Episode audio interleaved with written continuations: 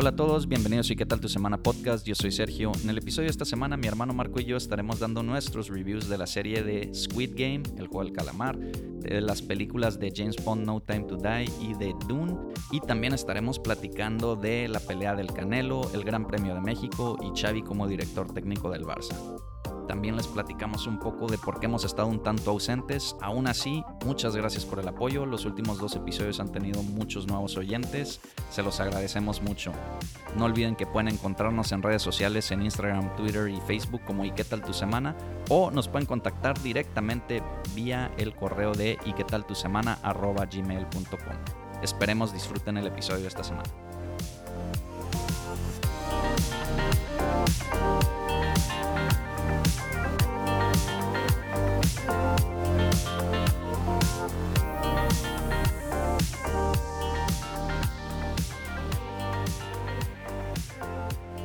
Tal Marco? ¿Qué tal tu semana?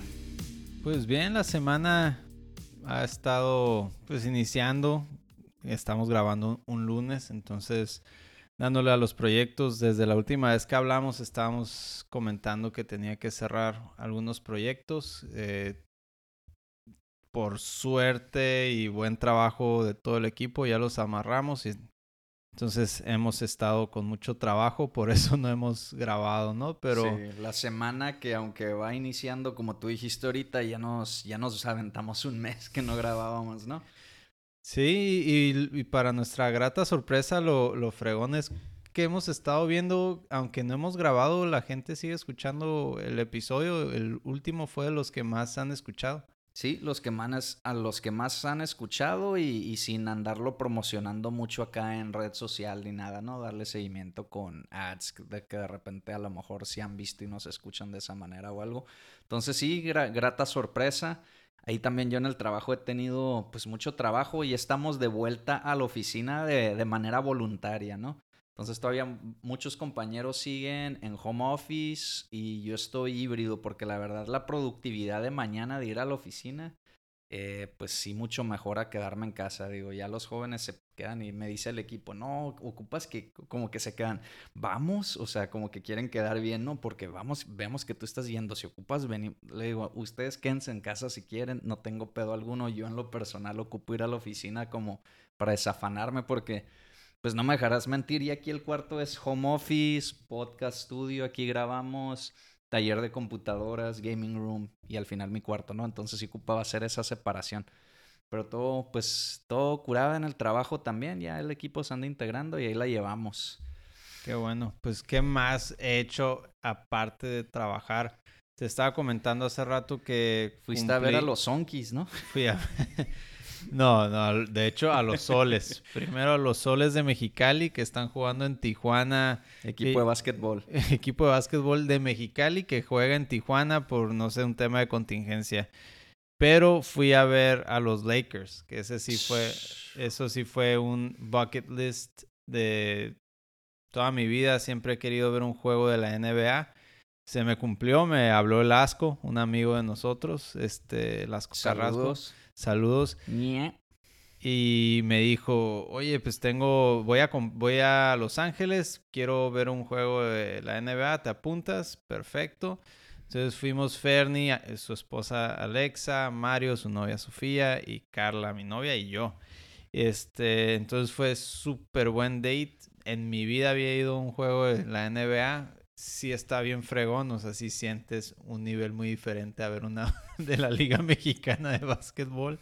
Que ni sé en qué liga participan los Sonkis, ¿no? Porque hay varias ligas luego también aquí, ¿no? No, creo que ya nada más está la mexicana, eh, pero este, igual, pues no sé. Este, otro nivel, aquí parece que están cascareando. Pero te voy a decir eh, algo, eh, el servicio pésimo en, el Staples Center. O no sé, como fue el primer juego que regresaron a... A lo mejor no está todo el cuerpo que necesitan para buen sí, servicio. Pero... Pero en servicio a que de, de... ¿En las concesiones o...? Sí, en las concesiones Ah, así de que, pues, que, iba- que vas a pedir un- una cerveza y un hot dog y palomitas. Se tardaron este todo un cuarto, ¿no? El, creo que fue el, el segundo cuarto, todo entero, esperando un hot dog, dos hot dogs, unas palomitas y dos cervezas. ¿Pero había mucha fila o normal? Entre fila y lo pedimos en línea, o sea, como que ya lo tienes que pedir en línea, pero como que la gente necesitaban más mexicanos atendiendo. Necesitaban más paisas. Necesitaban Pero más por COVID a lo que- mejor ya no van. No, pues no, eh, no sé, o sea, eh, estaban ya muy enfadados, como que ya te tiraban las cosas, ya ni sabían qué hacer. Te Querías un- un hot dog, ahí te una hamburguesa. Sí, no, y, y se tardaban años y aparte como estaba en línea, tenías tu turno, pero como que no estaban pelando el sistema, entonces tú, eh, al que le dan la comida era el que llegaba a exigir. Entonces se hacía un desmadre, obviamente los que querían hacer las cosas bien, pues, oye, ¿por qué le diste el primero? Pues porque ya estoy hasta la madre y me lo pidió primero. pero ya, pero fuera de eso estuvo súper fregón y luego saliendo del juego, bueno, perdieron los Lakers, ganó Golden State Warriors. Pero el juego estuvo bueno, jugó muy bien Curry y jugó muy bien LeBron. Esto fue el 19 de octubre, o sea, mediados de octubre, estuvo muy divertido. Terminando el juego, pues estaba Shaquille O'Neal grabando con los de TNT, super fregón. Entonces, o sea, vi a Shaq a 10 pasos de mí, super fregón.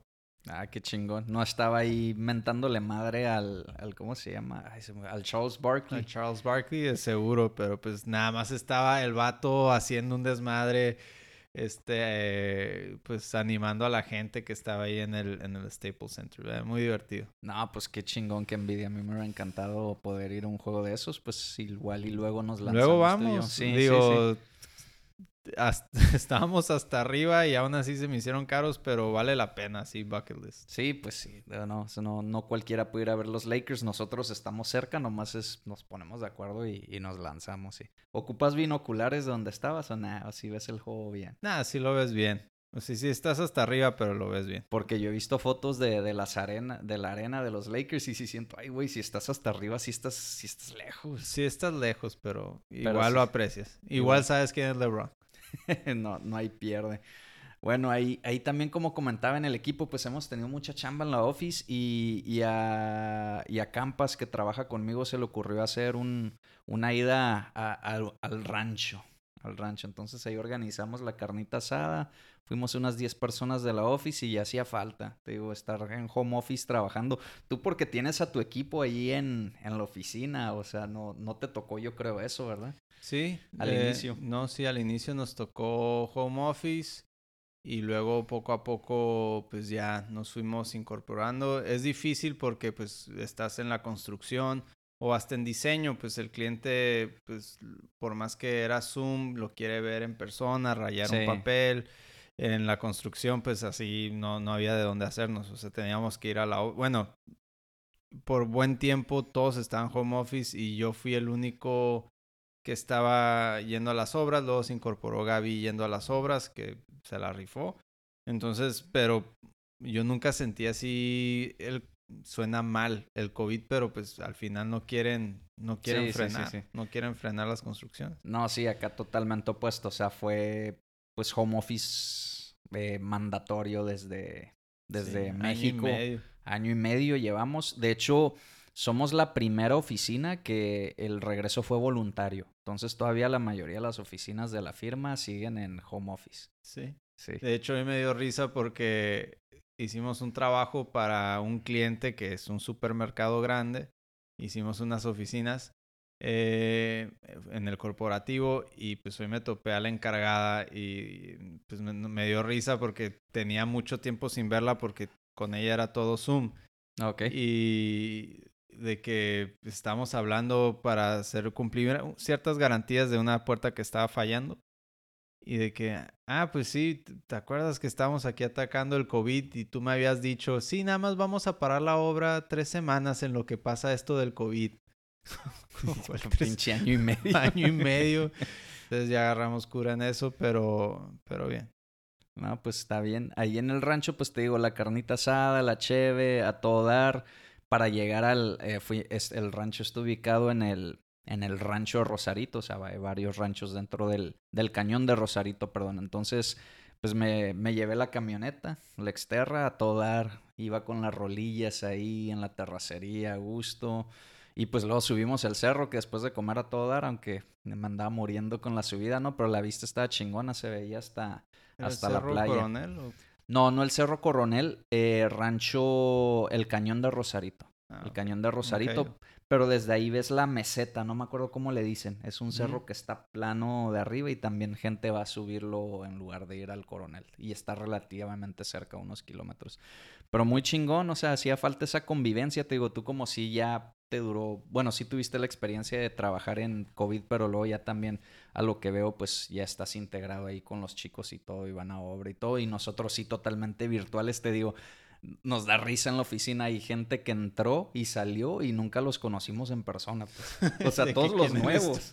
Todos los nuevos que han entrado no, no duraron ni el año y entraron y se salieron. Creo que son contados uno o dos los que siguen ahí, pero entonces era necesario, pues nos la pasamos a todo dar. Qué bueno, qué bueno que les haya servido, ¿no? Para celebrar a tu colaborador estrella y aparte. Sí, pues, y shoutout al Campas que de hecho quiere apoyar el podcast. Dice: Hacemos un Pokecast. Dile a tu hermano si se Ah, luego, luego. Super fan de, de Pokémon. Yo tengo años sin, pero de repente se me Sí, antoja sí, y veo videos tontos. Es, de- es lo que le digo a él, Campas, nosotros llegamos hasta el pinche Pokémon Gold y Silver y este que Zafiro y que no sé qué. No sé, estábamos bien morros, pero pues siempre nos gustó. Sí, Sí. Está divertido, el videojuego estaba muy divertido. Sí, el videojuego muy divertido y nada más digo, así a lo mejor se dan una cuenta nuestra, para nosotros eran 250 Pokémon. Y ahorita no sé cuántos son, No sé. La neta, pero pues sí, igual y luego nos aventamos el Pokecast si quieres estar también partícipe. puede sí, ser. claro. Y- y- Ah, pero y luego lo que también al, hemos estado bien engranados. Algo que ha estado bien divertido desde hace tiempo, nuestro sobrino Luca ha estado ya jugando por primera vez fútbol en un equipo. Entonces es una cura verlo cuando recibió su primer uniforme, sus primeros entrenamientos, cómo han, cómo han evolucionado como equipo. El primer juego los golearon. Ya Sí, lo- es. sí, los segundos, el segundo partido lo ganaron, el tercer partido lo golearon y el pasado lo empataron. Pero ha estado bien divertido ver, eh, son morros de cuatro o cinco años jugando fútbol, pues todo lo que puede pasar pasa y te da risa, cómo los papás se engranan, cómo los Sí. entrenadores exigen como si fueran jugadores de la Champions, pero eh, tenemos a nuestro Messi, el Carlitos. Sí. Corre, Carlitos, corre. O sea, la estrategia del equipo es tira un balonazo, que la agarre Carlitos y que vaya a tirar gol. y, y props a Carlitos porque sí mete gol. O sea, hay veces que... Lleva como 8 o 9 goles. Sí, como ocho, eh, creo que es de los más que más lleva goles en el torneo, ¿no? Sí, Sí. juega- sí, ahí este, por Otay juegan en unas canchas. Está muy divertido, este... Juegan en el Romero Manso, si Sí. son de Tijuana. O sea, no eres de Tijuana si no jugaste fútbol en el en Romero Otay, Manso. claro.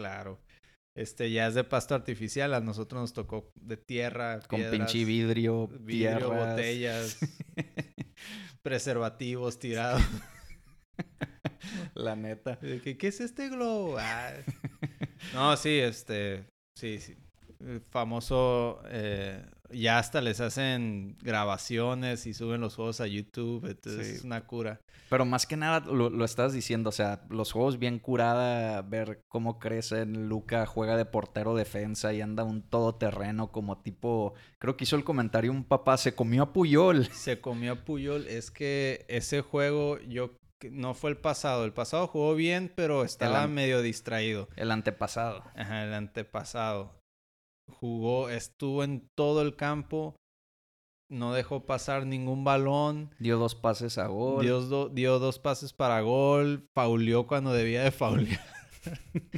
o sea, le dio con y todavía hizo la morros. carita de yo. Yo, ¿Qué sí, hice? no, se le nota. Y luego de portero en el segundo tiempo y paró dos también. Paró dos, metió un autogol. Metió un autogol despejando. Pues están niños, ¿no? Pues todavía están aprendiendo a pegarle Pero está raro de todos modos cómo jaló la bola, hacia- Sí. la bola hacia O sea, hizo un paradón de Buffon, Iker Casillas, quien quiera, Ochoa, todos combinados en, uso, en uno, un paradón.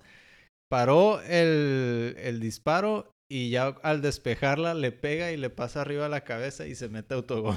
Lo que me da cura es que se dio cuenta y salió como rayo corriendo, pero no Para iba ver si lo alcanzaba, pero Sí, no, no, está Estuvo chistoso. Pero son cosas bien divertidas que pasan y, y pues algunos papás, usualmente de otros equipos, que los ves más engranados, así como... Sí, no, es todo nada. La- no, la neta, la- el, el grupo ahí de, de padres de familia de nuestro equipo, digo, es, es un buen grupo. O Sí, sea, muy unidos grupo. los niños, los, los papás y todo. Sí, agarran cura. Luego de las que son más buenas es una niña que No es la fue más en el antepasado, Nicole. No fue en el antepasado, en este jugó y yo deberían de cambiar la estrategia, o sea, deberían a, a ella presionar alto porque yo creo que ella, Maxi y Lucas son los más fuertecitos del, del equipo. Sí, como medio... Sí, sí, entonces medio de recuperación que todavía no saben, o sea, todos Sí, todavía no atacan al balón. no sé. No, sí, todavía una- te pasa, digo, en todos los equipos, porque también del, de- jugaron contra el, el equipo rojo de Chivas, creo que se llamaba, ¿no? También había un morrillo, no me acuerdo cómo se llamaba, bien bueno, pero pues, el, el resto del equipo como que no, pero todavía tienes el efecto de que todos van correteando la bola, ¿no? Sí, todos- Y, y Luca lo que es bueno es de que se anticipa de que todo mundo va correteando el balón y él también, pero a corta camino, pues. Sí. A corta camino y llega antes y hasta de repente me sorprende porque estoy yo pendejeando en el celular y, ah, pues Luca tiró el tiro de esquina y de repente volteo y está, defendiendo. y ya está defendiendo y yo en la madre, pues ¿cuándo, ¿cuándo llegó hasta ahí? Sí, la verdad que está divertido. Este, pues esperemos ver más juegos y pues divertirnos y agarrar cura. Es que se diviertan y, y nos da un poco de nostalgia a nuestros cuando nosotros jugamos por primera vez fútbol, quieras o no, eh, cualquier deporte en equipo, pues saben que te ayuda A desarrollarte. a desarrollarte, este, social skills, todo te ayuda, comunicación. Está, cada juego ves una evolución en los niños, entonces está, está Sí, está- No, y, y- y la última, nada más para cerrar de, de Luca, me da cura cuando quisimos complementar su, su fútbol con otro equipo. ¿Cómo? Sí, que le dijimos, ah, eh, eh, pues te metemos otro equipo para que ah, practicas eso fútbol. es buenísimo. Entonces a mi hermana le habían recomendado otro equipo para uno que está un poquito más desarrollado. Entonces fue de que no, pues vamos a ver a, a estos niños entrenar. Y lo llevó mi hermana a ver otros niños entrenar. Y ya fue de que, ¿por qué no juegas con ellos? Y ya como el entrenador preparándole su casaca y todo de que, no, mamá, yo tengo un equipo y se, Y se llama, llama- se, llaman los minigenios. Sí, sí, Minigenios. sí, sí. La, la lealtad me da risa de que se Eso ya no se da, ¿eh? Ya esa lealtad y estuve muy orgulloso. Yo era de los que apuntaba de que mejor metan un equipo un poquito más bueno para que aprenda más rápido, pero me impresionó la lealtad, ya, ya pertenece a los minigenios. Sí, más que, no, no, te- no sé si te acuerdas del documental de deporte, no me acuerdo el nombre, que, que, que te había recomendado. Algo de winning, ¿no? algo de ah, The Winning eh, Mentality o algo así, no sé. Pero dicen que, digo, si son padres de familia, recomendación, ¿no? Dicen que los que son buenos en deportes de equipo, pensando en fútbol, hockey, básquetbol y demás, los, los buenos jugadores no salen necesariamente que estén en un equipo muy competitivo y que gana campeonatos, sino que jueguen en espacios poco convencionales o no tradicionales. ¿Qué es esto? Los niños que juegan en la calle, no en una cancha de tamaño completo. Los niños que juegan con nomás una portería, dos equipos porque no tienen espacios.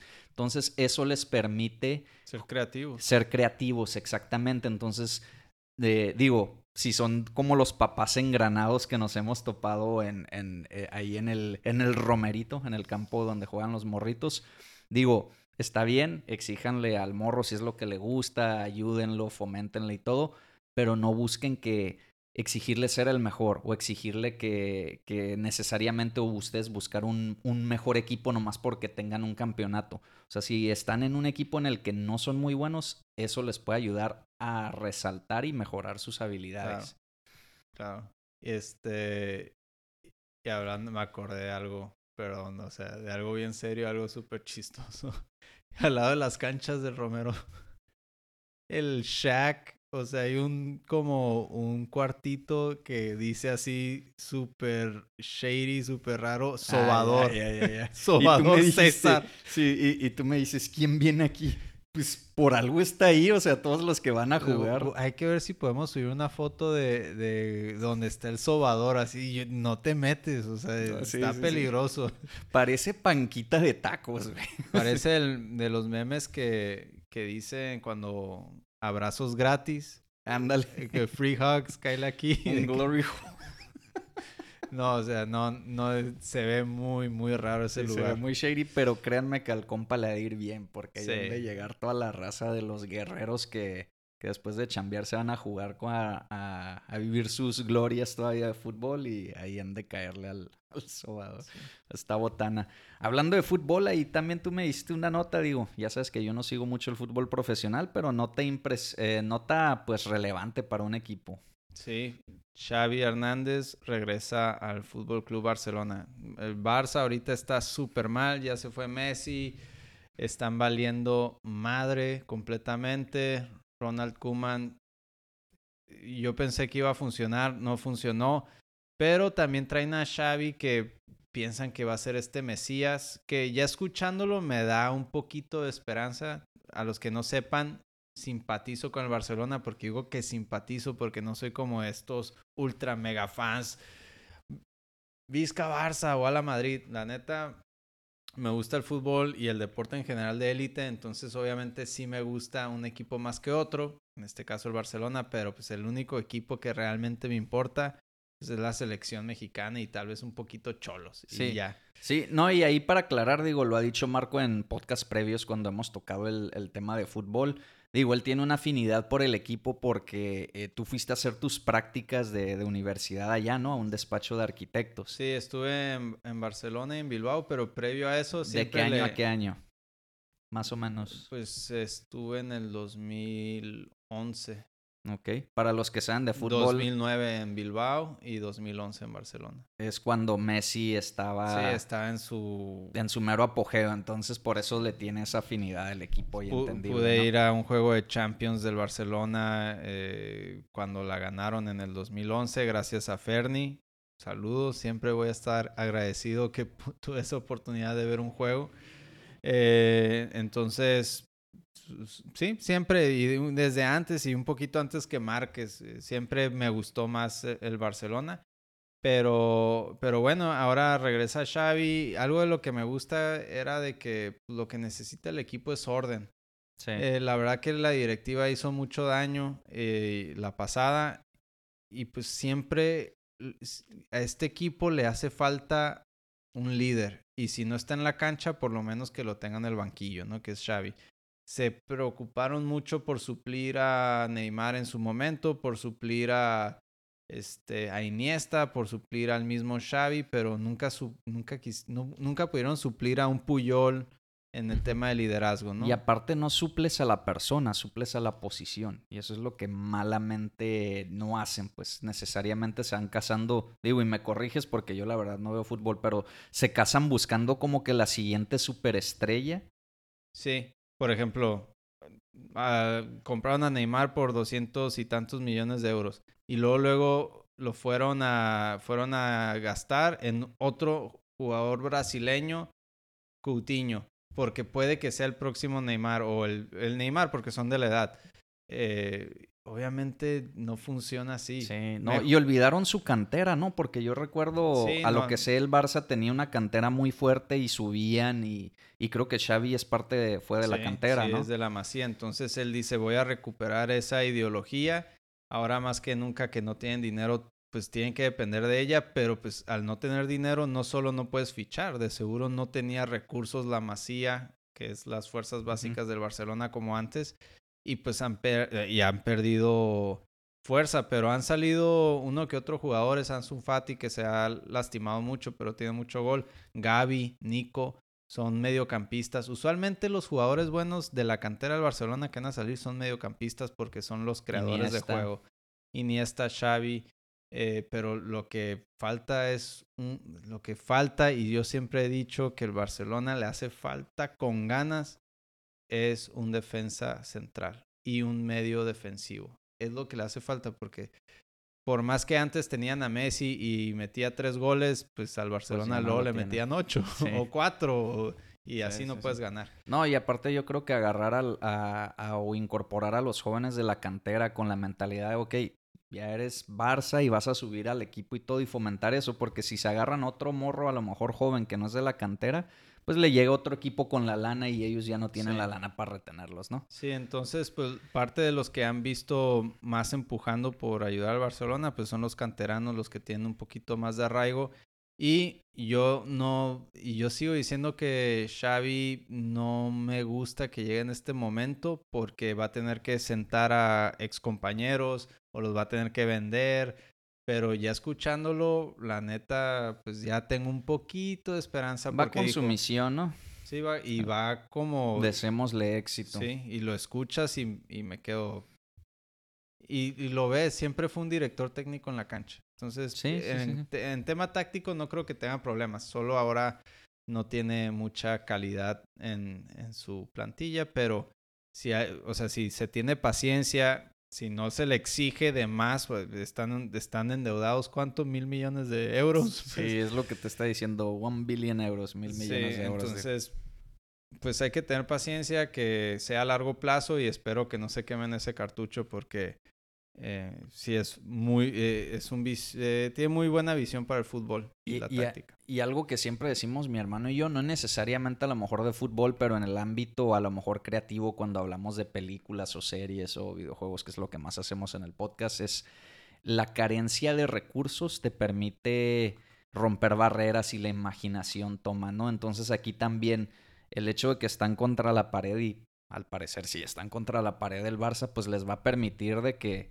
Digo, a lo mejor les cuesta un poquito de tiempo, pero pues van a, van a salir adelante. O sea. Pues sí, pero tienen que quitar sus viejas dogmas. Yo sé que dicen que no se toca el sistema de juego, el pase, pero no pueden perder la profundidad. Y de hecho, hablando de básquetbol hace rato, me aventé también el libro de Phil Jackson de Eleven Rings. Ah, sí me eh, Del entrenador de los Chicago Bulls y después de, la dinastía Bulls y luego de la dinastía de Lakers. El entrenador que salen de Last Dance tiene un libro buenísimo que de hecho gran parte seguramente de, de la serie de Last Dance de Michael Jordan salió de ahí. Seguramente porque letra por letra es la misma narrativa. Nada más que le agregas lo de Lakers y ya se hace una súper fregona historia. Sí, de hecho me dieron ganas de leer el libro cuando me dijiste. Pero obviamente, eh, eh, Phil Jackson tenía un tipo de juego muy similar a lo que es el Barcelona, que es el... El tiquitaca. El tiquitaca, pero... El triángulo. el triángulo, ¿no? Entonces, esta forma geométrica súper fuerte que también funciona muy bien en estrategias deportivas. Y en estructuras. Y en estructuras, en todo. Entonces, como... Pero tenía una cita muy buena en el libro que dice, no hay nada más difícil que que llegar a un torneo siendo campeón, porque ya te conocen, ya te estudian. Entonces tú tienes un sistema súper dominado que te llevó al éxito y lo más difícil es cuestionarlo y decir, voy a cambiar o voy a buscar variantes dentro de este mismo sistema porque ya, o sea, no es de que no quiera, ya eh, me estudiaron. E, eso está interesante porque... Y eso nunca hizo el Barcelona, nunca. Eso está interesante porque en The Last Dance lo ves desde el punto de vista de Michael Jordan, que sentía, ok, me están madreando mucho, me metí al weight room, cosa que no hacía antes, o sea, subió de peso para poder soportar los golpes y todo, entonces está muy interesante verlo desde el punto de vista de Phil Jackson, que era el líder de ese equipo, ¿no? Sí, o sea, eh, y te dice, y algo, no, no me voy a demorar mucho en esto, pero te dice de que, ah, Michael Jordan como que adoptó muy bien, eh, como, ah, tengo que ser campeón con este sistema, qué chingón. Y Kobe Bryant lo cuestionó mucho más, de que, y no, yo quiero el protagonismo, yo quiero ser mejor del, de, que Michael Jordan también. Pero, sí, sí, sí, también lo tocan en la serie. Sí, que, ah, voy a, voy a sacrificar puntos, pero si sacrifico puntos es por un trofeo, ¿eh? O sea, yo quiero el anillo. Y Kobe era de que yo quiero ser el mejor del mundo. O sea, tenían... Sí, pues es Cosas similares, pero distintos. Pero lo de Phil Jackson, que hay un paralelismo con el Barcelona, es de que tienes que hacer ajustes y lo más difícil es hacer ajustes cuando vas ganando. Porque te tienes que adelantar que no siempre va a ser así. Claro, y dice el dicho, o sea, si estás hasta arriba, solo hay un lugar a donde vas, hacia abajo. Entonces, pues, eso es lo canijo y es lo que hay que respetar de las dinastías. Muy similar a la dinastía de, de Lewis Hamilton, que ahorita ya está en peligro. Pasemos siguiendo en deporte, el Gran Premio de México. El Gran Premio de México. Eh, nos tuvimos la suerte de ir hace dos años. 2019. Checo Pérez todavía estaba en Racing Point. Y digo, esa experiencia, no me imagino cómo haber estado ahorita, pero pasaba el Racing Point de Checo, creo que quedó en séptimo, octavo en esa carrera.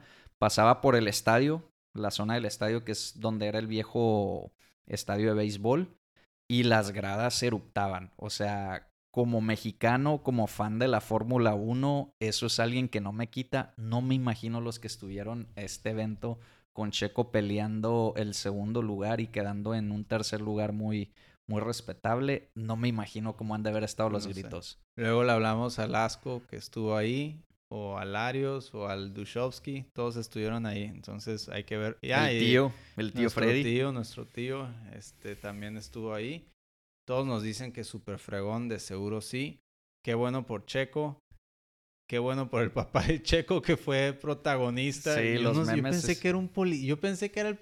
Soy medio ignorante. Como tú eres, yo soy súper fan del fútbol, tú eres súper fan de, del autodeporte, especialmente Fórmula 1.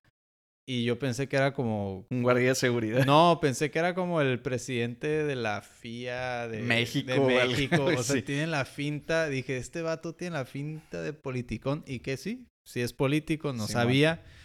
Eh, entonces, pero él se la estaba... Era el más eufórico de todos. Sí. No, y luego digo, también entramos al, al, tema de, todavía hay gente que cuestiona por qué no quedó en segundo lugar, cómo no ganó su carrera. O sea, reconozcamos que Checo incorporó a Red Bull, un equipo altamente competitivo, ya lo habíamos dicho en algún podcast anterior, un equipo que tiene fama de que el segundo carro nomás no da, no da el apoyo para seguir el, el campeonato o pelearlo a Mercedes pero Checo estaba correteando al piloto que estadísticamente es el más grande de Fórmula 1, Lewis Hamilton. Y lo hizo sudar. O sea, no, no lo logró rebasar, ocupaba unas vueltas más. Un par de vueltas más. Un par de vueltas más. Digo, también ahí implica mucho la estrategia. Yo siento que debió de haber empujado un poquito antes, pero también ahí fue tema de estrategia con el equipo. Lo pararon mucho después. Pero, pero digo, lo hizo sudar y lo correteó toda la, toda la carrera. Y yo creo que en esta temporada Checo, durante la carrera hay poco que reprocharle, porque siempre termina, bueno, empieza de más atrás y gana muchos puestos. Yo creo que se le debe exigir y él mismo exigirse más. Me corrige si estoy incorrecto, pero en las qualis. En las qualis tiene que dar un poco más. Como y, que y él lo sabe, él siempre dice, oye, tenía para dar más. Y en cuanto domine eso, yo creo que va a ganar segundos o primeros. Empezó el año bien, eh, ganó una pole, ¿no? Eh, ganó una pole en, en, su momento y empezó el año muy bien y se perdió. O sea, para los que no siguen el deporte, el carro evoluciona a través del año. O sea, no es el mismo carro en la primera carrera, ahorita en la carrera 15 que estamos y creo que faltan 5 más, si bien recuerdo. Entonces, no es, no es el mismo carro aún. Entonces, yo creo que empezó muy bien porque en la pretemporada, pues tienen el carro con el que inician la temporada y se adaptó y todo. Y a lo mejor no se adaptó a los cambios o la evolución que llevó el carro. Obviamente la evolución del carro la dicta el piloto número uno. En este caso es Max Verstappen porque le está peleando el, el campeonato. ¿A poco la ingeniería tiene que ser la misma? ¿Cómo? Sí, sí, sí, pues no puedes hacer dos carros distintos. Está muy cabrón. O sea, puedes hacer un carro que acople a los dos pilotos, a su manera de manejo. Pero obviamente Max Verstappen tiene cinco años en Red Bull y Checo se acaba de incorporar. y es la persona que está más cercana al campeonato, ¿no? Sí, y, y, y, seamos sinceros, Max Verstappen es un fuera de serie. O sea, a mí no me cae muy bien, pero ganó su primera carrera para Red Bull a sus 17 años.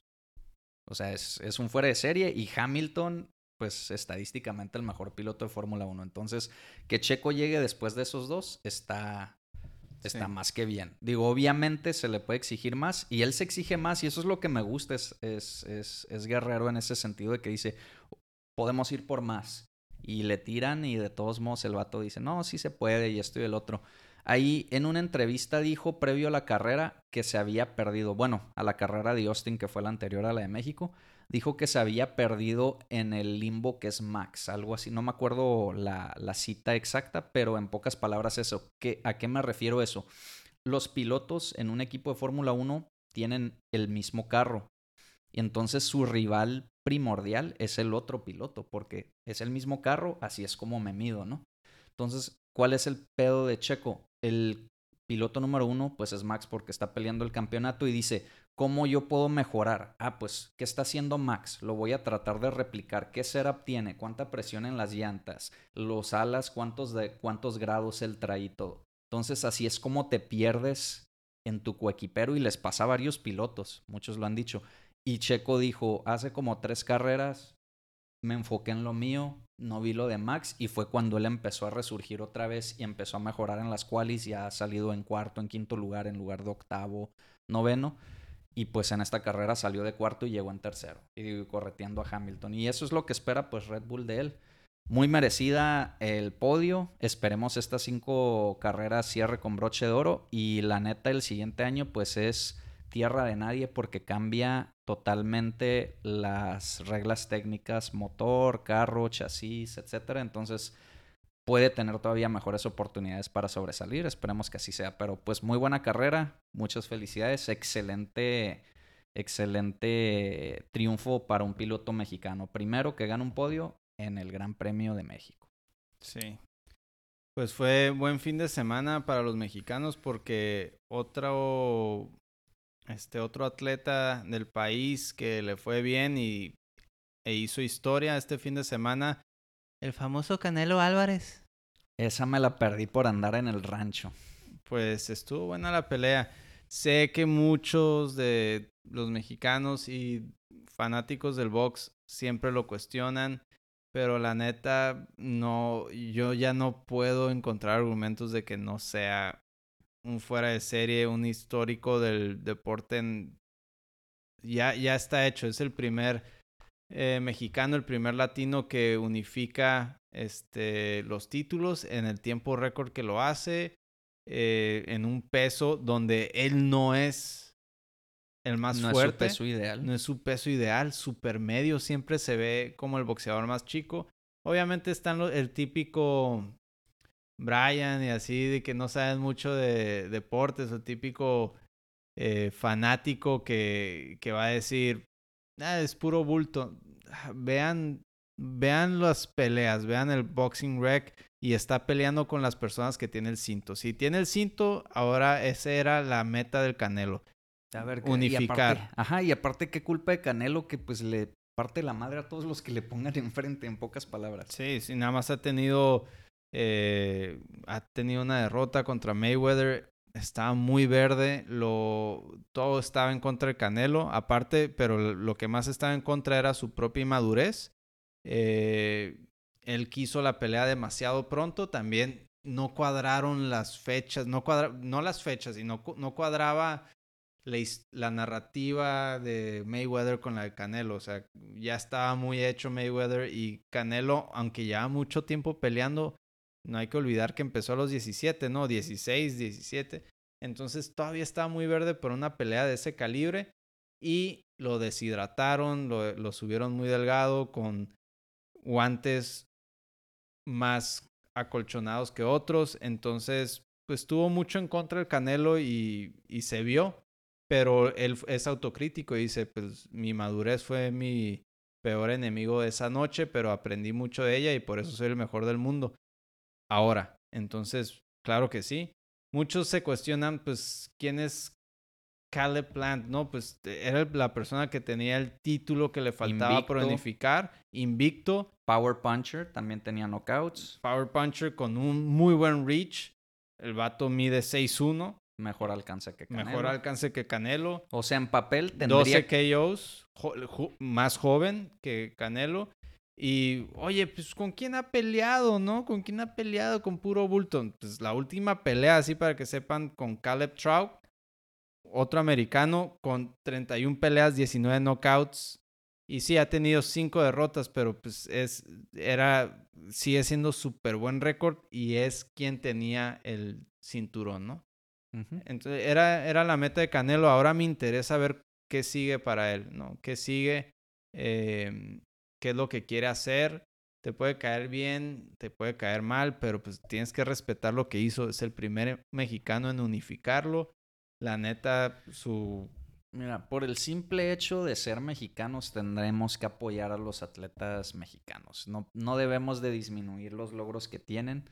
Totalmente de acuerdo contigo que Canelo es uno de los boxeadores mexicanos y por el momento, pues el mejor boxeador del mundo, ¿no? O sea, lo dice Power Ranking, lo dice Box.com. Lo dicen las estadísticas. Lo dicen las estadísticas. Es más, después de la... Vi un video ahorita antes de grabar que, tú estás viendo unas peleas de repetición de box con, con mi jefe. Estaba viendo una entrevista de, de qué dicen los profesionales de, de Canelo, ¿no? Pues todos dicen que es el mejor. O sea, no le creas al vecino, no le creas al Uber que te está dando raite, no le creas a, a tu jefe por quedar bien o lo que sea. Ahorita es el mejor boxeador. O sea, no, no hay de otra. Pero, y, y, yo creo ni tú ni yo nos podemos decir que sabemos mucho de boxeo. No. Como nuestro jefe, que sí es una enciclopedia de boxeo. Pero. Wikipedia no tiene tanta información como mi jefe de box. Sí. Pero luego escuchas. O sea, cuando veo las peleas con, con Raza y dicen. El típico. Es que es puro bulto. Y ya, ya no, ya no puedo hablar contigo porque has haz un recuento de todos los que a todos los que le ha ganado Canelo, el récord que ha tenido y muchos de que no fueron lo que debieron, pero a gran parte de la madriza que les dio el mismo Canelo. O sea, uno de esos, Austin Trout, eh, Erislandi Lara, Coto. Coto ya estaba de salida, pero le puso una madriza. Eh, igual a todos, todos ellos, este, a Kirkland. O sea, ha tenido un chorro de peleas de rivales de categoría. Y así quieres decir que toda la categoría del box pues no tiene puro bulto, pues está cabrón, güey. Sí, pues, eh, estás acostumbrado a ver puro Mayweather, Pacquiao, Canelo, Márquez y se acabó y no sabes más de otros boxeadores, ¿no? Así es, pero bueno. bueno. Eh, no, pues qué bueno, fue un triunfo de, de, mexicanos este fin de semana, muy, muy buena noticia. Y pasemos a, a movies, series que hemos estado viendo.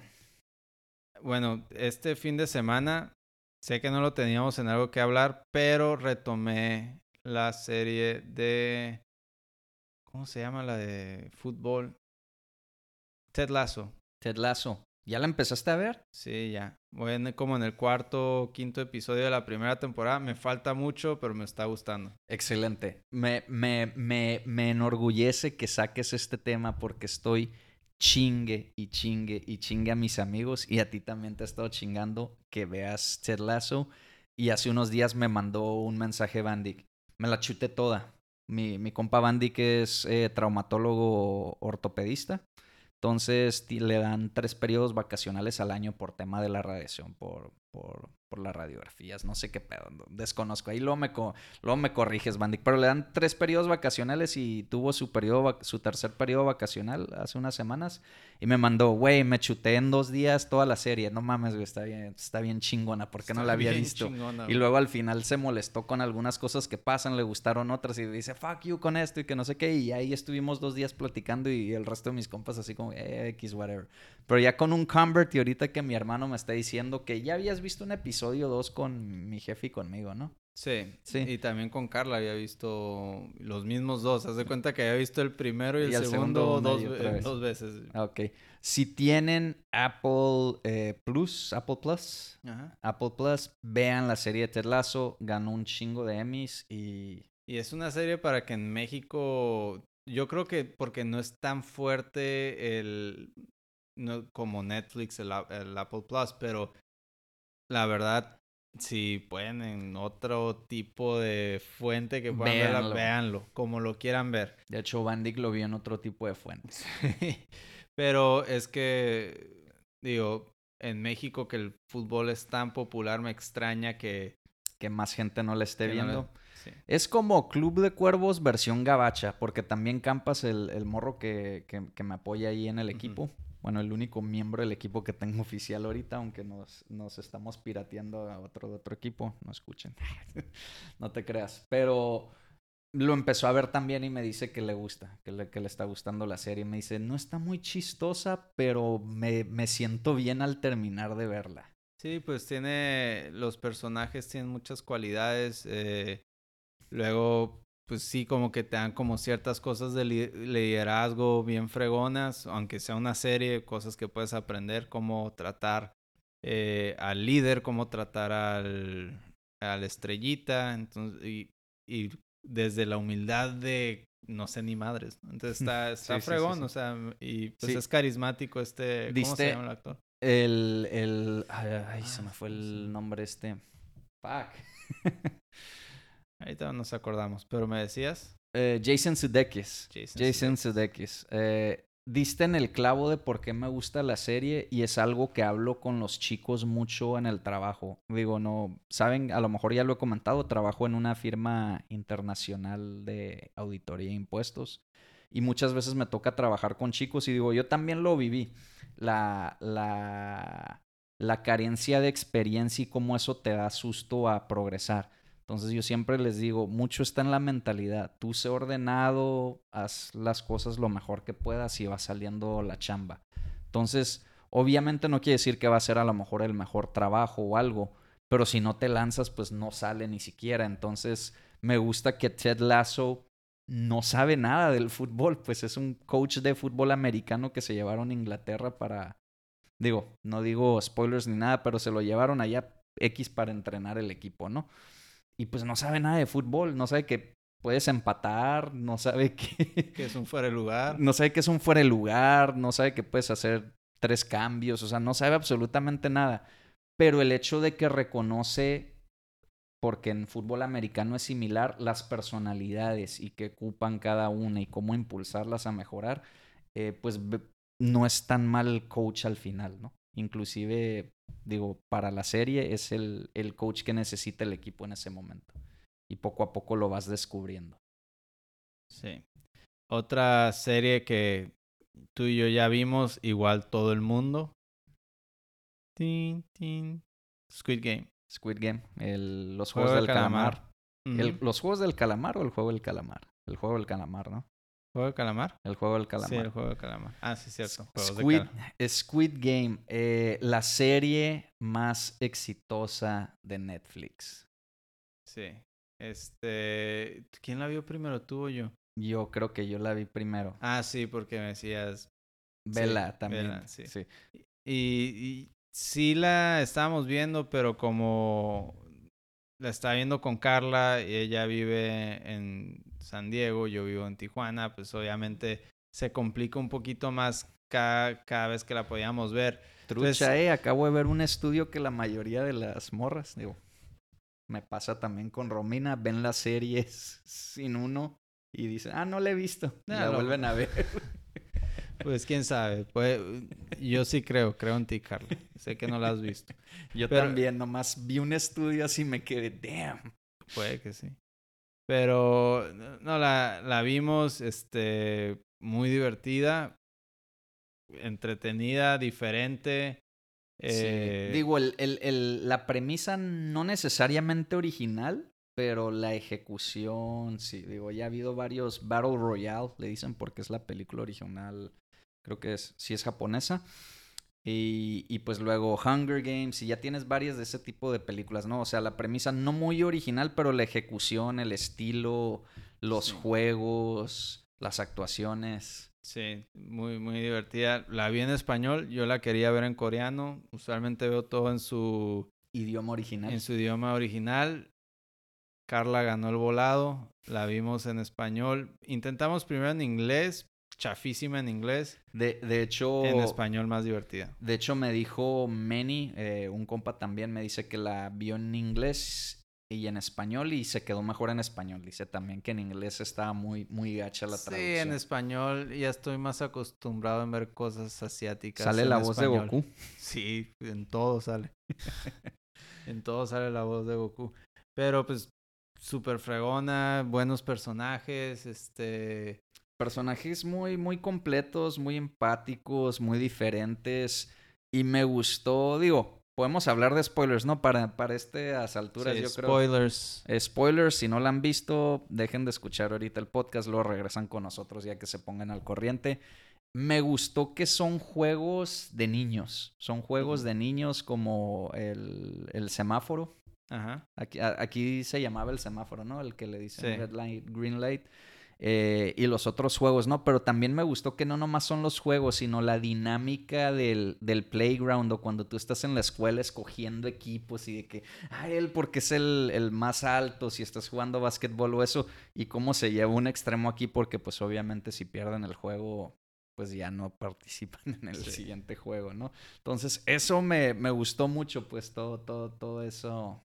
Sí, está curada y el protagonista, la neta, a mí me cayó súper bien. La voz en español está bien chistosa. La, la voy a ver porque sí me imagino, sí me imaginé cuando me dijiste que lo viste en español que ha de haber tenido una voz chistosa. ¿Cuáles serían los juegos del calamar en México? Que la traes, Kick- trompos, Kickball. kickball. Bueno, eso es mucho más pocho porque Sí, es somos mucho de más- frontera. Bueno, sí es cierto, somos de- Quemados, quemados, eh, ajá. La Eh, traes. la traes tazos. Tazos, Tazos. sería el último. Tazos, ajá. los trompos, trompos. Los Los trompos. jumbo. ¿O cómo le decías cuando le pegabas? Ah, No me acuerdo cómo Eh, aquí le decíamos quecos, sé que en otras partes del país le dicen de otra manera, pero prácticamente es que uno pone su trompo girando o acostado y le tiene que pegar el otro para y romper todo el Jumbo, el Galaxy, el, El Galaxia. El Galax- Galaxy, el Jumbo, el Galaxy, no me acuerdo cómo se llamaba el, el- otro. había un Géminis que le salió Géminis. un trompito. Ah, que le salió un trompito chiquito. y si había gente que jugaba con él. Que, o sea, pero ¿qué otro juego? Pues la traes. Pues sí, la traes los encantados. Los encantados. pues prácticamente Deberíamos son los que se hacer me un, ocurren. deberíamos de hacer un Squid Game mexicano. El Mr. Beast de YouTube está haciendo un Squid Game. ¿Sí? Sí, sí sabes quién es el Mr. Beast, ¿no? Es un No. youtubero que hace retos y... Ah, no, es uno güerillo que... Sí, sí, que, me- que parece Yoko. con Ajá, que da mucho dinero siempre. ¿no? Sí, sí, siempre... O sea, No sé dice, todo el dinero que gano en un video lo tiro en el otro, prácticamente. Sí, ah, ya pues sé está quién haciendo es. el Squid Game en, en vivo. Ese es su ¿Ah, sí? próximo video, sí. Ah, va a estar bueno. Va a estar bueno. Pero muy buena serie, recomendada. Digo, la verdad, cuando Netflix saca este tipo de series, pues de otro país y todo y pega, me da gusto también porque ya estamos totalmente globalizados y de morro yo nunca creí que voy a ver una serie coreana y me va a encantar. Y, y la neta es de lo mejor que he visto en el año. Sí. Los coreanos andan con todo. They're so hot right gusto. now. Me da gusto, tengo ahí varios amigos. Era una rivalidad muy divertida cuando estaba en Canadá, los coreanos contra los mexicanos, en todo, fútbol, básquet, este, pero eran muy divertidos, muy divertidos. Saludos a todos, especialmente a Hayun. Este, ¿qué, qué más? Ah, pues algo que tú no has visto y yo A la fecha no la he visto. a la fecha no la has visto. Voy a evitar spoilers, aunque me has dicho que no te no, importa mucho. spoilers. Eh, vimos Carly y yo la de con mi suegro, la de No Time to Die. Ah, llevaste al suegro. Sí, fuimos porque ¿Es, fan de James Bond o nomás? súper fan de James Bond. ¿Cuál es su Bond Pepe. favorito? ¿Sean Connery? No, no lo voy a decir. ¿Timothy Dalton? ¿Roger Moore? Roger Moore. Pues yo creo que fue porque el que Sí, le tocó. sí, la otra vez vimos una película de Roger Moore y el vato, no sé. Pues en Boat Trip se la rifa. Sí, en Boat Trip se la rifa. Pero eh, lo que me gustó de esta película que... Bueno, todos somos un poquito el Bond que nos tocó, ¿no? Bueno, Sí, a sí, nosotros nos tocó Daniel Craig y también nos tocó Pierce Brosnan. Pues más Pierce Brosnan, creo que... Pues, Pues los dos, porque... los dos porque seguimos vivos, ¿no? Sí, pero... O sea, Pierce Brosnan nos tocó cuando... ¿cuál, a- a qué- ¿En qué año fue la primera? No me acuerdo. 96. Teníamos 11 96. años. Tú tenías 11, yo tenía Por eso te 9. digo, para mí es más impresionable ver una película de Bond cuando tengo 11, 12, 13 años que ahorita de adulto. Pues sí. Pero ser. sí nos tocaron los dos. Nos tocaron los dos y es como ese, ese quién fue mejor. Siempre van a, siempre va a ganar Sean Connery. Pero a mí me gustaba un chorro Pierce Brosnan. O sea, su Sí, yo coincido carisma contigo. Y muchos le tiran porque que era medio caricaturesco, ¿no? Y- pero, Pero eran como los que estaba en el- noventas. sí, eran Pues los es que eh, es Como, como, que el- he was in on the joke. Sí, pues es que te... Y aparte James Bond en todos tiene como ese sassiness, ¿no? En cada uno. Ese encanto. Ese encanto, ese como... Yo sé algo que tú no sabes. Sí, entonces, y Pierce Brosnan lo, lo hacía bien. Y la otra vez, y yo la neta no me acuerdo tanto las películas. Lo que sí me acuerdo es que en la de Tomorrow Never Dies con, las, con la actriz asiática que Michelle sale, Yeoh. es la que está, Crouching Tiger, Hidden Dragon. ajá, y es está saliendo en todo lo Ah, Crazy salió en Rich Crazy Rich, ajá. Asians, anda otra vez con todo. Qué curada. Pero No sé si todavía sea novia de Flavio Briatore, pero creo que era novia de él. No, no- no recuerdo. Tú sabes más de eso que yo, Eh, pero eh, es el director técnico de Renault cuando Fernando Alonso ganó sus campeonatos de Fórmula 1. Un gordito italiano canosito. no, no sé, no sé. No sabía nada de lo que acabas de mencionar. Ya sé. Pero está, son buenos datos, son buenos datos. Sí. Eh, pero que, por ejemplo, algo a mí me encantaban. No me acuerdo de todas las de James Bond de, de- ni de este compa Daniel de, Craig. de Daniel Craig. Me acuerdo que Casino Royale me gustó un chorro. La Casino segunda, Royale no. salió en el 2006, está muy buena. De hecho, ahí te voy a cambiar de opinión porque en un podcast anterior te dije que la de Quantum of Solace, que es la segunda que estás diciendo y por lo general la que todo mundo odia, fíjate que en mi ranking no sería la última después de que vi todas. Digo, no he visto la más nueva, No Time to Die, pero fue Casino Royale, Quantum of Solace, Skyfall y Spectre. Ok. Y luego ahorita ya No Time to Die. Te puedo decir que te lo juro que no sé cuál vi de todas. O sea, vi, vi tres. Vi la última, vi Por- la de Casino Royale y una no ahí viste entre las Spectre. dos. No viste No, no Spectre. vi Spectre. Viste Casino Royale, Solace y Skyfall probablemente. Mm. Y, por ejemplo, parte de la crítica al principio de Daniel Craig es que se me hacía muy Jason Bourne. Y creo que esto lo ha dicho mucha gente de que... Sí, porque es, eh, digo, terminó su ciclo Pierce Brosnan como James Bond y la neta, las primeras dos que es GoldenEye y Tomorrow Never Dies están perrísimas de James Ajá. Bond, pero luego ya se fueron demasiado Ah, caricaturescas. Sí, no, ya la... Está viendo Cuando el coreano era white bueno, white British. White British, Sí, que sí, se cambió de cara, ¿no? Y luego de repente habla como con la voz coreana, pero papá, es para ganar la guerra y todo. Y, y el papá todo insultado porque es un, un James Bond, pues, ay, no manches, esto está malísimo. No, esa luego la. Halle Berry peor. O sea, estaba Pues viendo es- escenas. Esa de- es en la que sale Halle Berry. Ah, sí. Sí, sí, Ah, sí, no, sí. no, Tom- malísimo. eh, Tomorrow Never Never, Dies. Dies. Ajá. Ajá. No, esa. No, no, Tomorrow Never Dies es la The de World Michelle Yeoh. Enough. The World is Not Enough. The world is Que not prácticamente todas las enough. canciones de Pierce Brosnan, a Golden Eye, Todas. Y Tomorrow Y esta Never última Dies. que es de Billie Eilish, igual. Todas suenan igual. me No, excepto la de Casino Royale, ¿Cuál era? la de Chris Cornell, Ah, ya, sí, sí, está más rockerilla. más movida, más Sí. rockerilla, está curada. Pero también te digo, o sea, todo está sujeto a su época. Por ejemplo, en 2006, cuando inició el James Bond de Daniel Craig, estaba de moda Jason Bourne, pues era. Jason Bourne y Batman con Christopher Nolan, de que Eh, todo es más Real. oscuro, más greedy, más real, más más, real, no, no puede ser así, tiene que ser mucho más este realista y, y más todo. minimalista. Sí, o sea, No va a estar volando en un jet ni nada, se va a estar saltando en parkour, es lo que hacen los morros ahora, parkour, va a estar Sí, correteando un todo es vato nada más. sujeto a su temporalidad. Y yo creo que se pecó mucho en esas películas que, que James Bond, o sea, yo pensé que Daniel Craig no lo podía hacer y vi la última película y tiene un carisma como en otras no, no lo tiene. De, de hecho, es lo que he escuchado. Digo, ya, ya me quemaron spoilers, por eso te digo Ujú. adelante si, si quieres platicarlos para, para decir por qué te gustó o no te gustó la película. Pero sí escuché eso que es la primera película de Daniel Craig en la que muestra encanto. Y que mucha gente dice, ¿por qué no lo pudo haber hecho en las otras Sí, cuatro porque películas? se podía todo. Y ahora sí es el James Bond perfecto. Ahora sí puede que esté ahí con los mejores. Bueno, no necesariamente perfecto, No pero el- la mejor versión que se puede tener ahorita en, el, Sí. en la cultura que tenemos, ¿no? Sí. ¿Y a quién te gustaría ver de siguiente James Bond? Pues de los que lanzan no, no me llama mucho la atención. Yo creo que sí tiene que ser alguien no tan famoso. Por ejemplo, Henry Cavill mencionan, ¿no? Soy fan de Henry Cavill, pero Ya es Superman. Ya, o sea, es Superman, ya salió en, en Misión Imposible con Tom Cruise. O sea, no digo que no lo pueda hacer, nomás yo personalmente me gustaría alguien menos Sí. reconocible. No, y, y como que no... Luego dicen el de Crazy Rich Asians, que puede ser un Bond asiático porque el vato es Luego británico. Idris Elba. Idris Elba. Ah, de, Idris Elba. Idris Elba- de todos los que mencionan, Idris Elba es el que más me, me interesaría. Sí, Pero por- ya también está un poco rucón, se Sí. podría decir, aunque lo podrías hacer funcionar. Tom Hardy.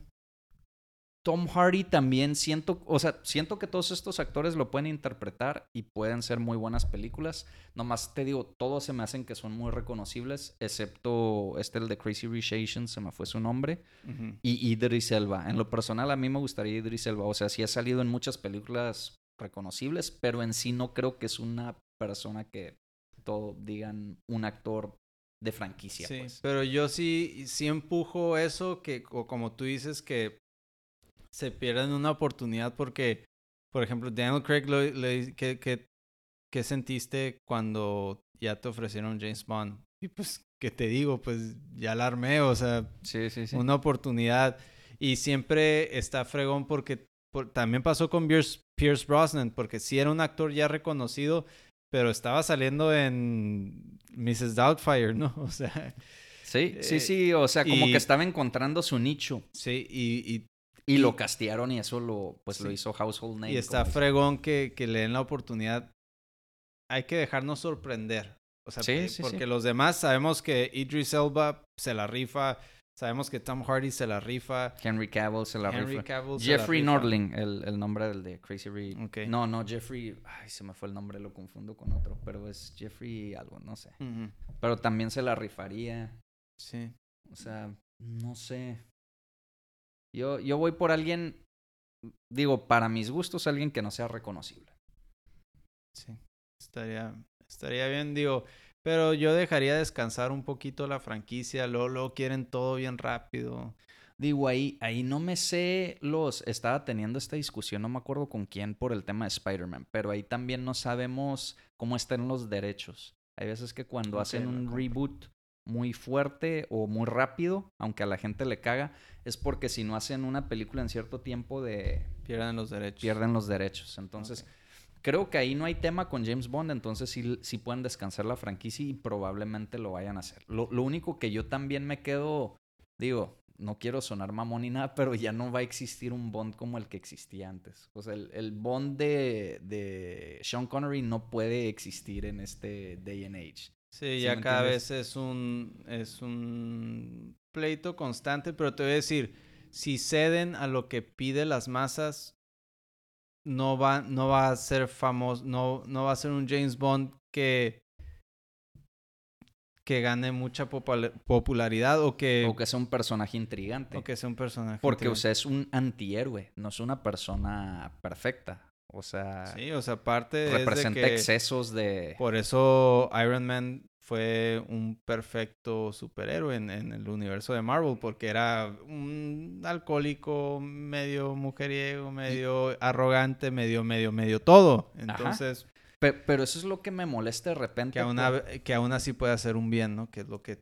Exactamente. te gana. Entonces, quiero ver esta porque dices, como tú ahorita lo dijiste, es la mejor interpretación de James Bond y Daniel Craig hace buen papel. Eso es lo que me intriga de la película y la quiero ver.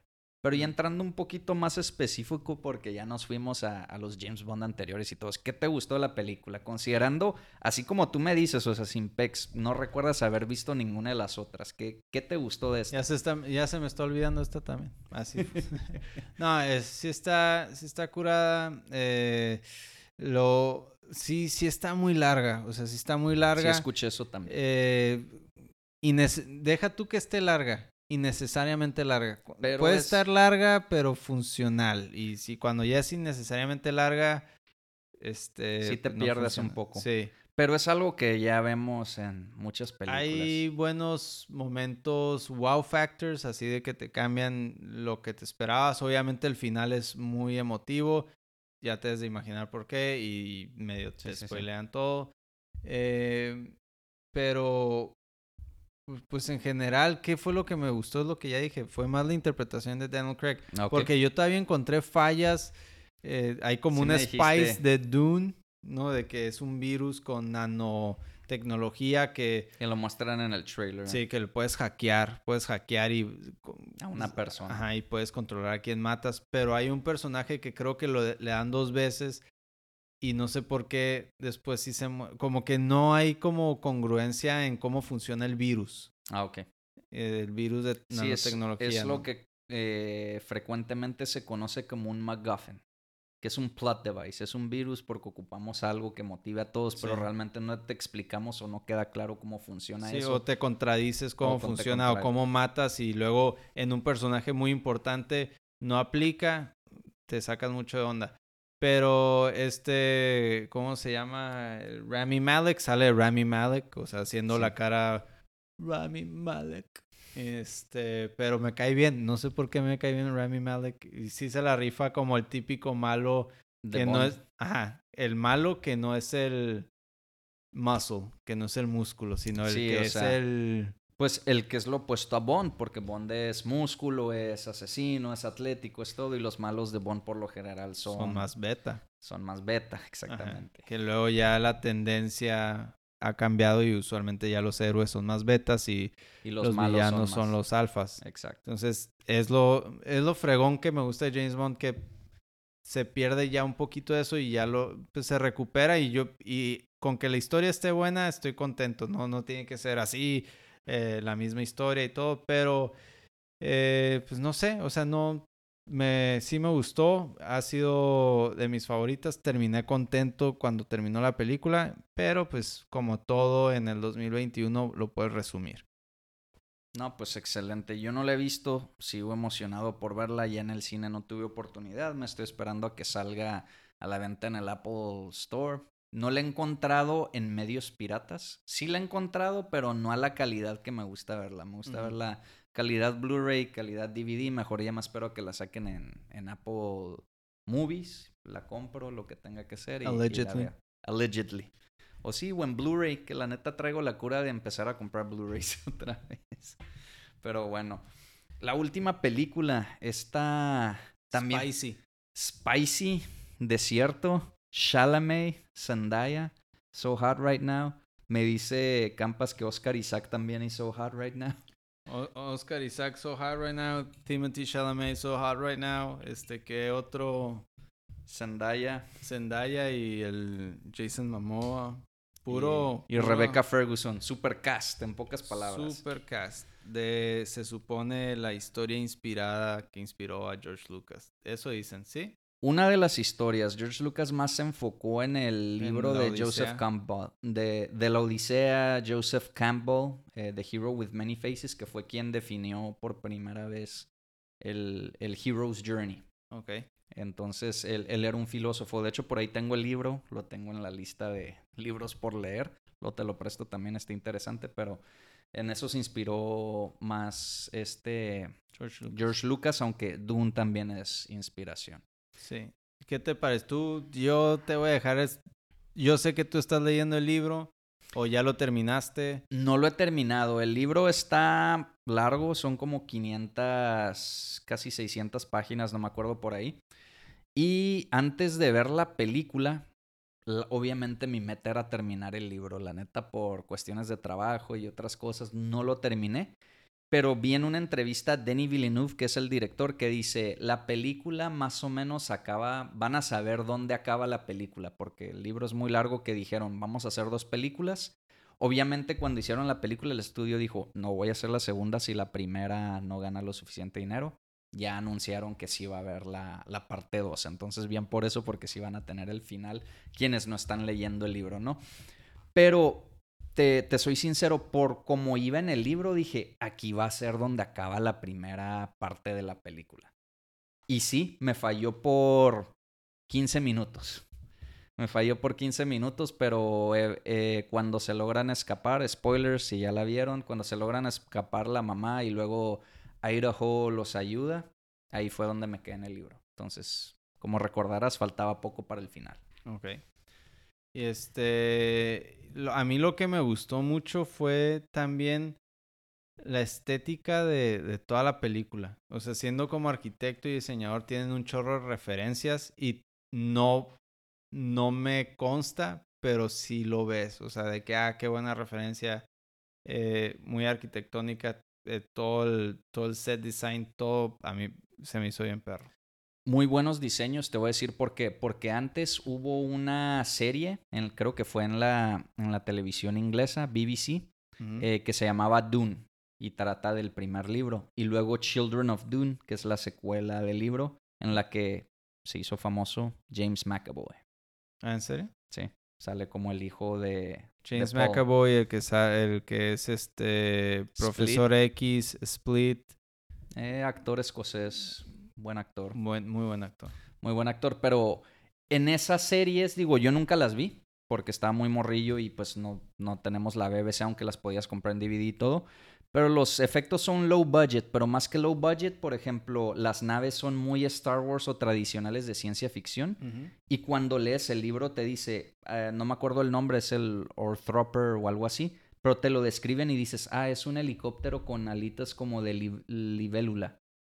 Y en la serie no salen así, salen como tipo el... Se parece al The Attack of the Clones, al que traía al... Entonces, cuando yo vi la película, digo, así me lo imaginé. Entonces tiene muy buen sentido y el, obviamente el director Villeneuve es súper fan de Dune desde, desde morro, lo leyó a los 13 años, director francés. Entonces el diseño yo creo es lo más fuerte de la película.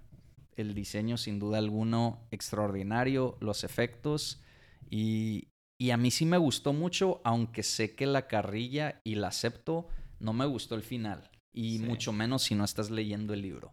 Claro, este, obviamente cuando divides una película en dos y es una narrativa que está pensada como libro y lo lo adaptas. Lo adaptas, pero pues sí, como que no es, o sea, es anticlinado.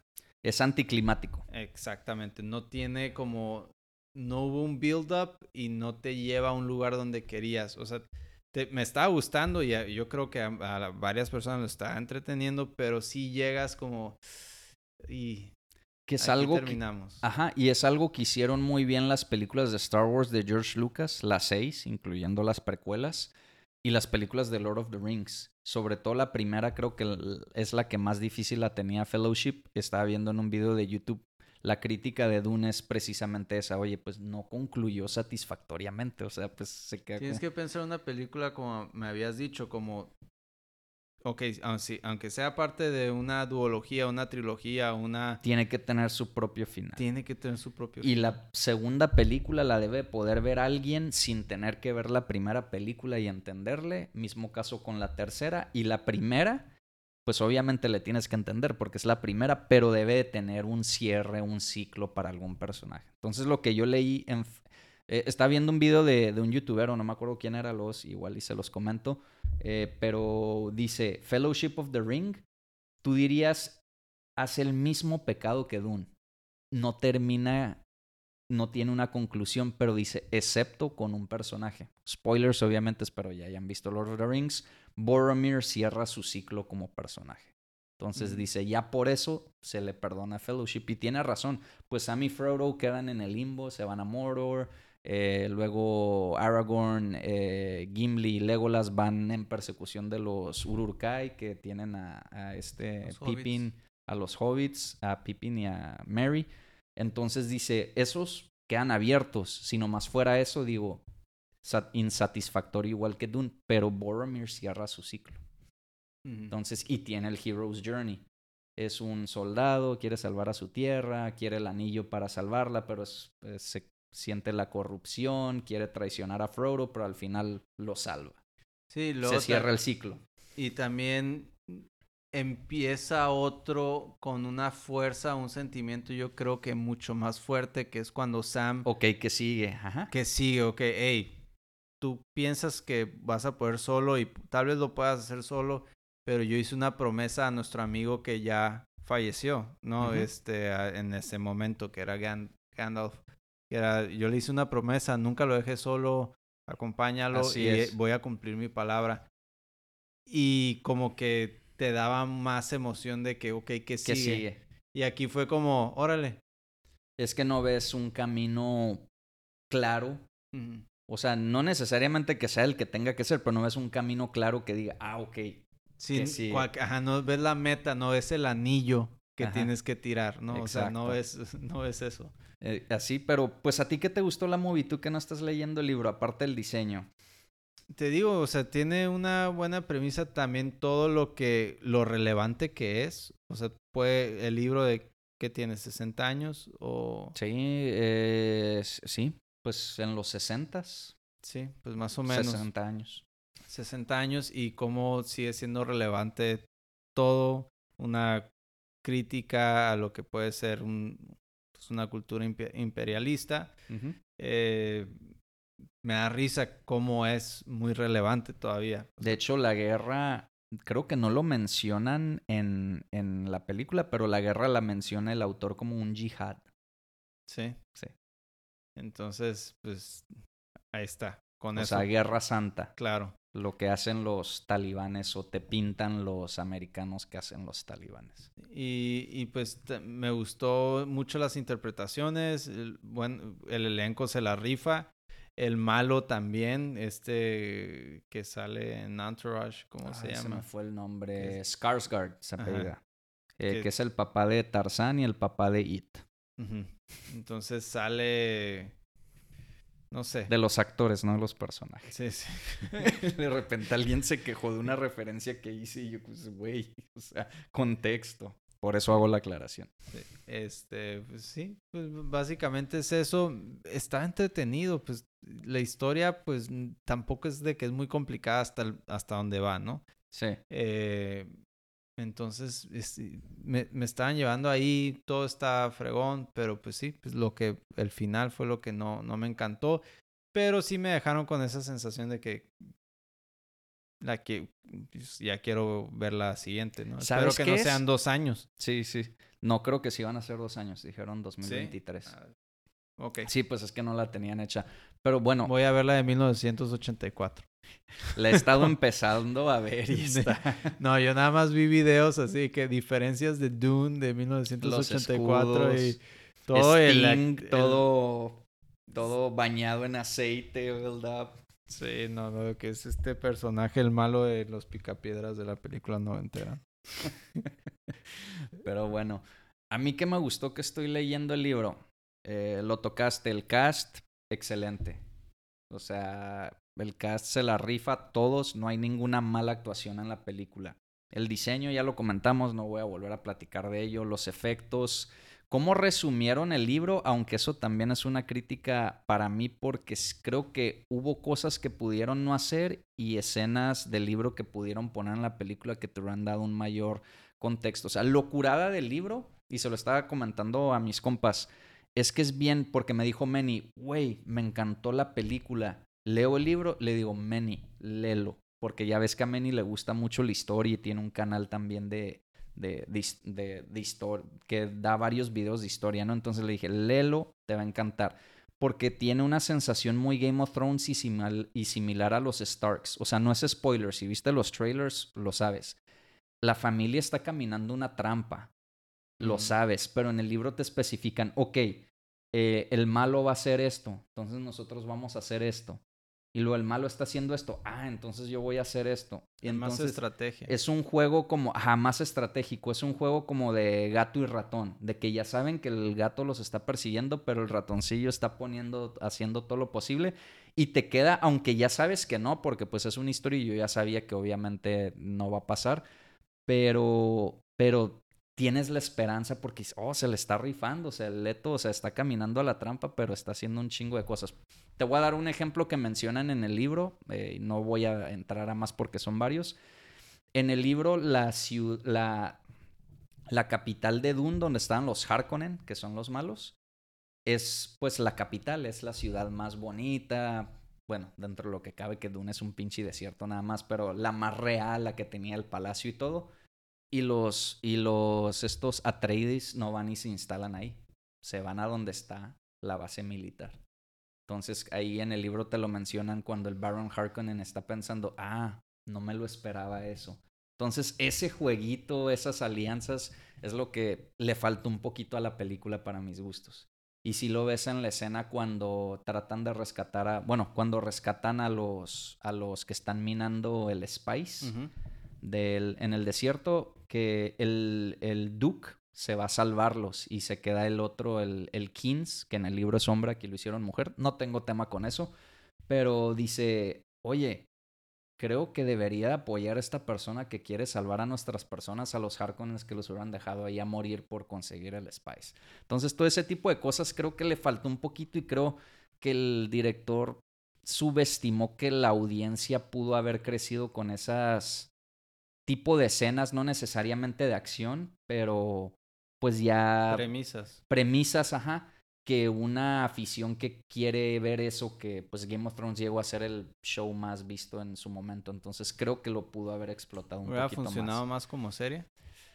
Sin duda alguna. Digo, no he visto la serie inglesa, tiene buena crítica, son más la secuela que es Children of Dune, pero sí yo creo que por el contexto, por todo lo que hay, sí hubiera funcionado mejor como serie. Pero estoy emocionado por la parte 2, digo, Obviamente yo voy a terminar de leer el libro, me está gustando mucho y te lo había dicho. Digo, si quieren leer el libro y por algún motivo dicen, ah, es un libro muy viejo o algo, lo estoy leyendo en inglés, si quiero hacer la aclaración, pero no sientes que está escrito en un, como si lo estuvieras leyendo en español, vosotros, usted, o sea, está muy digerible el lenguaje.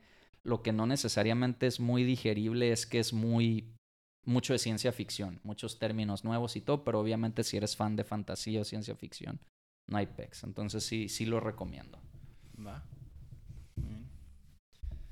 Pues bueno, tocamos muchos temas, pero pues ya, ya hacía falta. ¿Ustedes qué les parecieron las películas? Eh, no sé. Sí, díganos, ah, ya saben, eh, nos pueden encontrar en redes sociales, Instagram, Twitter, Facebook como ¿y qué tal tu semana? Nos pueden enviar también correo a y qué tal tu semana gmail.com.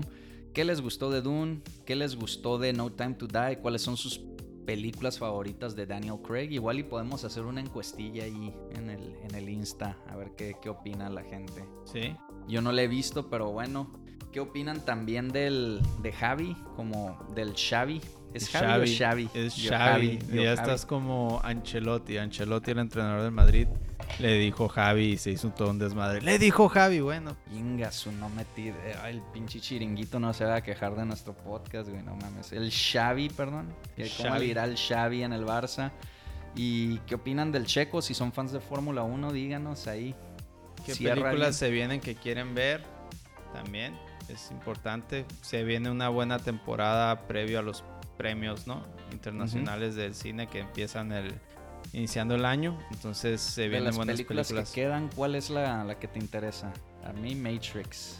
Matrix y fíjate que sí quiero ver la de las eh, hermanas Williams. Que sale, ah, Will, sale Smith. Will Smith. Sí. Y por ahí vi otros trailers que... Ahí vi una película que ni comenté, la de Los Sopranos, la precuela. Ah, es el siguiente episodio. El siguiente episodio la tocamos, sí. Pero pues eso es todo por esta semana. Muchas gracias por acompañarnos. No olviden darnos like en redes sociales, síganos, comenten, envíanos mensajes. Tengan paciencia cuando subamos episodios, somos godines igual que ustedes y tenemos nuestro trabajo. Esa es la idea, me gusta pensar que siguen creciendo aunque no subimos semanalmente porque son godines y también se están poniendo al corriente.